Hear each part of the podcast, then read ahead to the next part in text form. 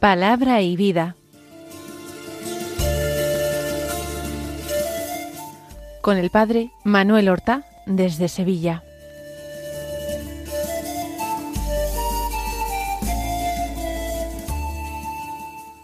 En el nombre del Padre y del Hijo y del Espíritu Santo. Amén.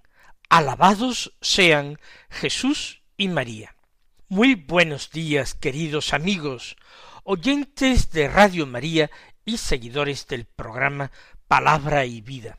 Hoy es el día del Señor, es el domingo vigésimo octavo del tiempo ordinario.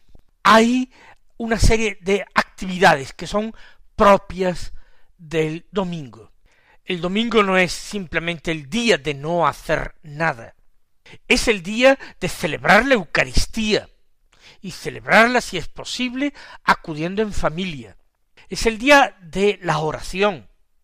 Quizás si durante la semana no ha habido tiempo, es el momento de rezar con pausa el Santo Rosario. No olvidemos, no me canso de recordarlo, que este mes de octubre es el mes del rosario.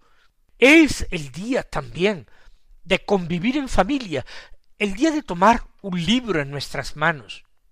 Y si es una lectura espiritual, mucho mejor.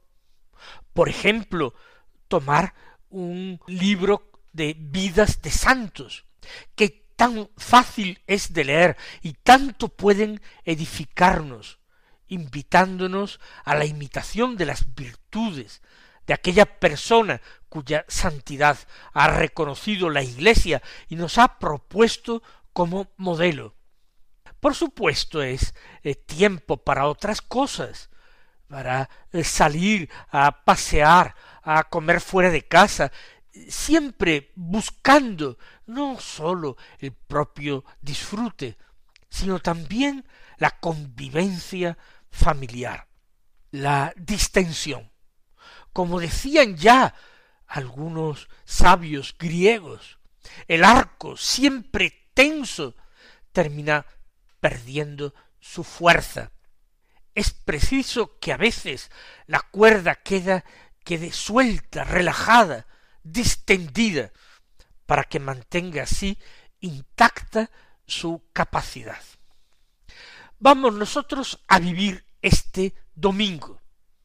Vamos a tratar de conservar en nuestra iglesia el sentido del domingo, que tanto están amenazando otras posibilidades antiguas como la conocida semana inglesa, el weekend, el fin de semana, o modernas, con ese conformarse que tienen tantas familias cristianas, de eh, seguir los oficios religiosos, la Santa Misa, por la televisión o por Internet, reduciendo nuestra religión, nuestra práctica del Evangelio, a una práctica puramente privada, que prescinde totalmente de la comunidad y esto sin, sin sentirlo mucho y sin lamentarlo mucho.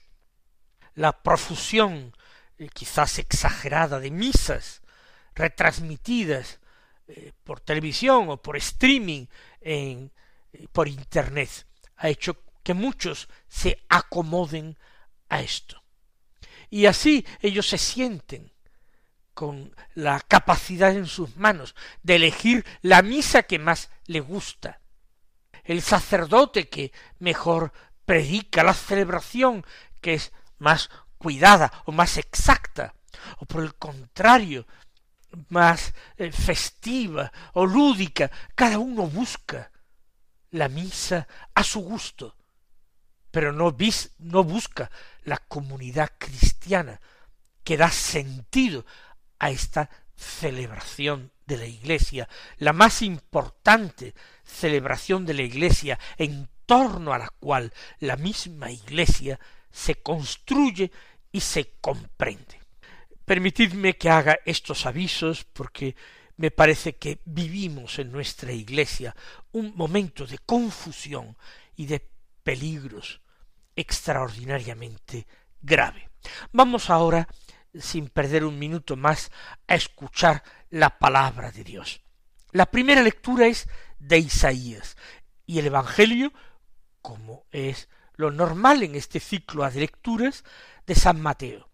Y en ambos casos se habla del banquete de Dios, de ese banquete al que Dios nos convida y al que hoy tantos desertan, convirtiendo la misa en un espectáculo que se sigue a distancia, escuchando lo mejor, viendo lo mejor y eligiendo los artistas, lo digo entre comillas, eligiendo los artistas que más me convencen. Habla del banquete al que Dios invita, al que todos estamos invitados, el banquete del reino de los cielos. Dios lo prepara e invita a él lo prepara con largueza y generosidad. Invita a él también con una extraordinaria generosidad, con un tremendo empeño. En el libro de Isaías capítulo 25, los versículos 6 al 10 dicen así, Preparará el Señor del universo para todos los pueblos en este monte un festín de manjares suculentos, un festín de vinos de solera, manjares exquisitos, vinos refinados. Y arrancará en este monte el velo que cubre a todos los pueblos, el lienzo extendido sobre todas las naciones. Aniquilará la muerte para siempre. Dios el Señor enjugará las lágrimas de todos los rostros, y alejará del país el oprobio de su pueblo, lo ha dicho el Señor. Aquel día se dirá, Aquí está nuestro Dios. Esperábamos en Él y nos ha salvado. Este es el Señor en quien esperamos. Celebremos y gocemos con su salvación, porque reposará sobre este monte la mano del Señor. Es una invitación extraordinaria a la esperanza, a un pueblo que quizás se encuentra desanimado, perdido, sin rumbo, equivocado. Un pueblo que vivió hace miles de años y un pueblo que quizás habita hoy día nuestra tierra. El Señor sigue preparando para su pueblo, para todos los pueblos del universo, en un monte, el monte del Señor, un festín de manjares suculentos, vinos de solera, refinados, manjares exquisitos. Es una buena imagen de la gratuidad, la invitación a un banquete. No se trata simplemente de una comida muy buena. Esa comida muy buena se puede conseguir en un restaurante de lujo con muchas estrellas Michelin, al que hay que hacer eh, una reserva con meses de antelación. No, al final de ese banquete en el restaurante hay que pagar la cuenta. Es algo distinto. El banquete al que invita a un amigo, un familiar. El banquete al que invita a Dios. Es un banquete en el que somos convidados. Es un símbolo perfecto de gratuidad. Y el Señor en este banquete hace otro extraordinario regalo. En ese monte en el que lo ha preparado, Él quita el velo que cubre a los pueblos, el lienzo extendido sobre todas las naciones. Porque desde Adán, nuestro primer padre, y Eva, nuestra primera madre, madre de la humanidad, desde entonces un velo cubre todos los rostros, el velo que nos impide ver cara a cara a Dios, el lienzo que se extiende sobre todas las naciones, impidiéndoles descubrir cuál es el verdadero designio de Dios sobre cada uno, cada una de ellas. Y hará otro, otro don, otro don, otra gracia el Señor en su monte santo, en el lugar del convite, cual aniquilará la muerte para siempre. Esto lo dice Isaías, lo dirá como palabras conmovidas el apóstol Juan cuando escriba el libro del Apocalipsis, cuando vea todavía con mayor claridad que Isaías enjugará las lágrimas de todos los rostros. Así lo dice Isaías, así lo narra Juan. Alejará del país el oprobio de su pueblo, aniquilará la muerte. Ya no existen esos espantajos que aterrorizaban el corazón del hombre, coartaban su libertad, dificultaban su capacidad de amar y de creer. Aquel día, sigue diciendo Isaías, se dirá, aquí está nuestro Dios. Dios visible, Dios presente, Dios dentro y fuera, delante y detrás, a izquierda y derecha, Dios con nosotros. Aquí está nuestro Dios. Será verdaderamente entonces Emmanuel, aquel que se había manifestado al mundo, entrando en él con el rostro de un niño pequeño en Belén. Aquel día se dirá, pues, aquí está nuestro Dios, esperábamos en él y nos ha salvado. Y esto procura Dios por medio del profeta Isaías, que esperásemos en él, porque su salvación vendrá para todos los que esperan en ella. Este es el Señor en quien esperamos, esperamos en Él. Celebremos y gocemos con su salvación buena invitación para este domingo, invitación a celebrar, invitación a gozar. Y el motivo de esta celebración santa es la salvación de Dios. Y el motivo del gozo no es cualquier banalidad, sino el saberse salvados. Porque reposará sobre este monte la mano del Señor.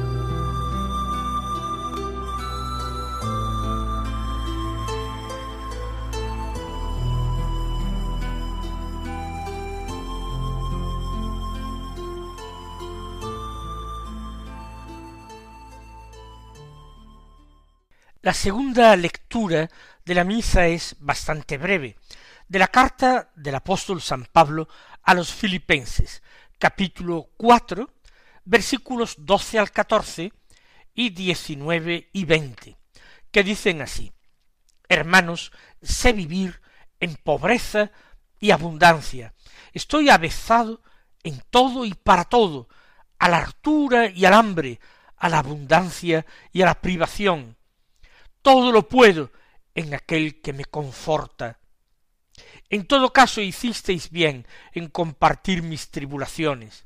En pago mi Dios proveerá todas vuestras necesidades con magnificencia, conforme a su riqueza en Cristo Jesús.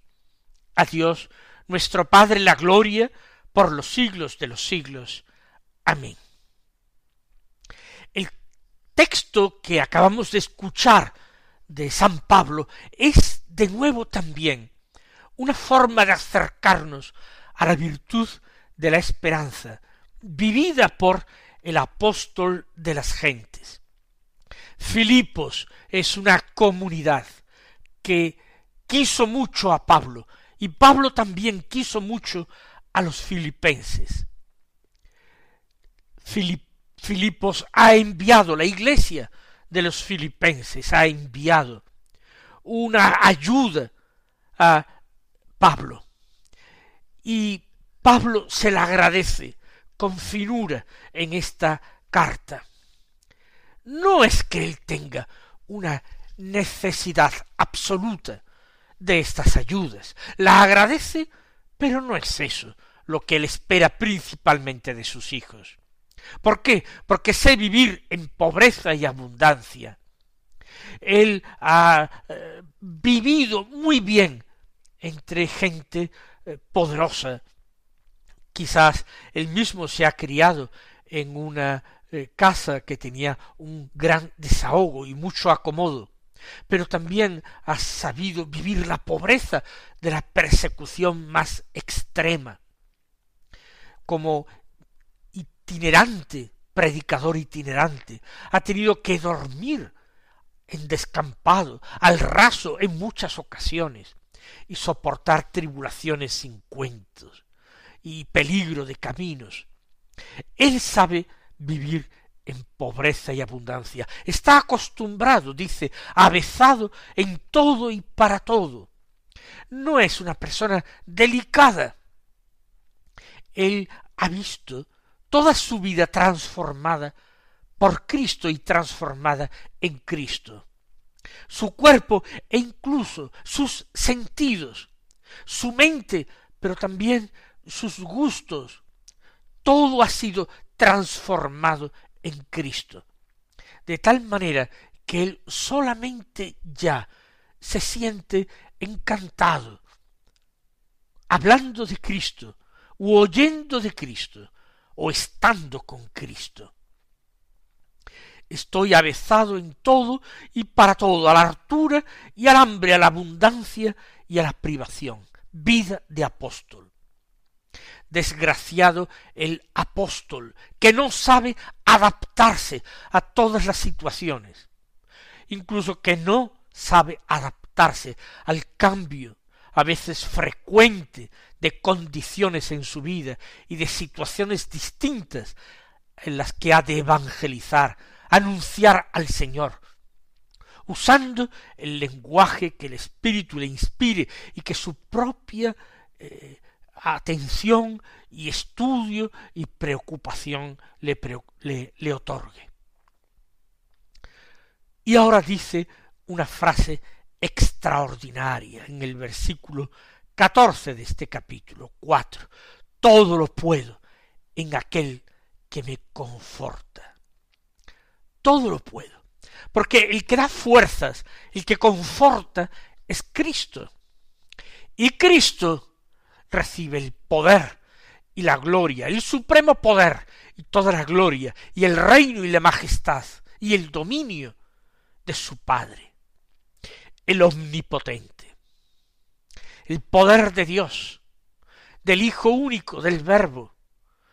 Todo ese poder lo recibe el apóstol, que puede ser a los ojos del mundo un pordiosero, un hombre miserable, de poca apariencia en lo físico, de pocas cualidades, de poca fuerza, de poco brillante palabra, pero con el poder de Cristo lo puede todo, todo lo puedo, en aquel que me conforta. Hermosísima expresión de su fe, hermosísima manifestación de su esperanza.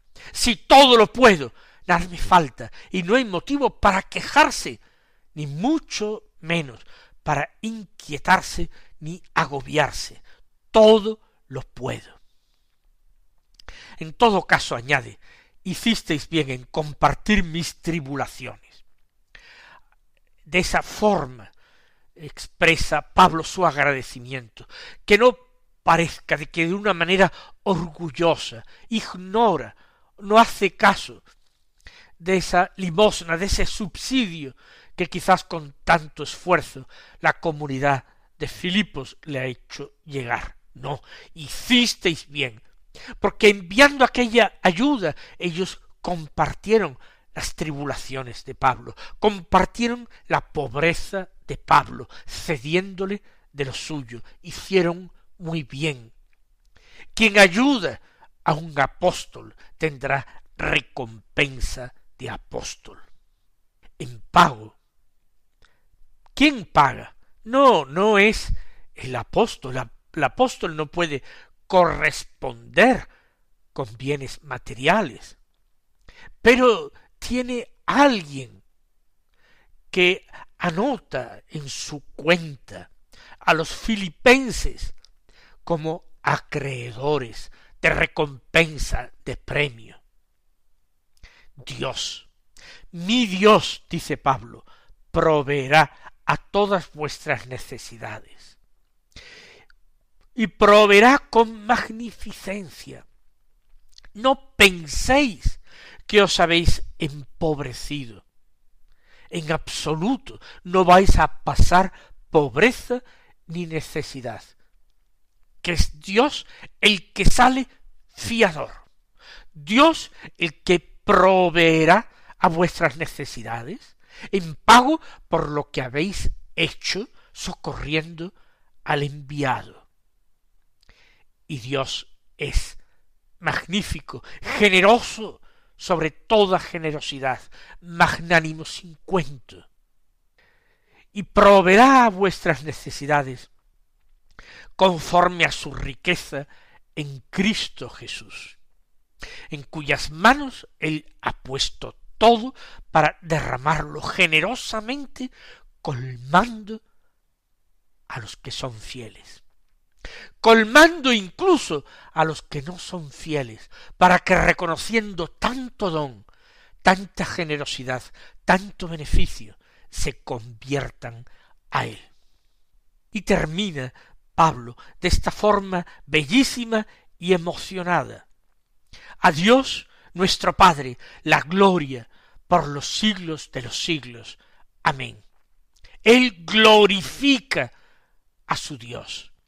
Él lo ensalza, lo proclama digno de gloria por siempre, por los siglos de los siglos, delante de esa comunidad a la que escribe, porque su deber primero como apóstol, pero también el deber de aquella comunidad es glorificar a Dios, es reconocer que es Él quien es, reconocer que es misericordia y bondad, reconocer que es omnipotencia y misericordia, que Él es el garante de que todo vaya siendo conducido a la justicia, a la consumación, a la vida eterna que esperan sus fieles. Mis queridos hermanos, que este domingo también nosotros glorifiquemos a Dios y le expresemos nuestra necesidad,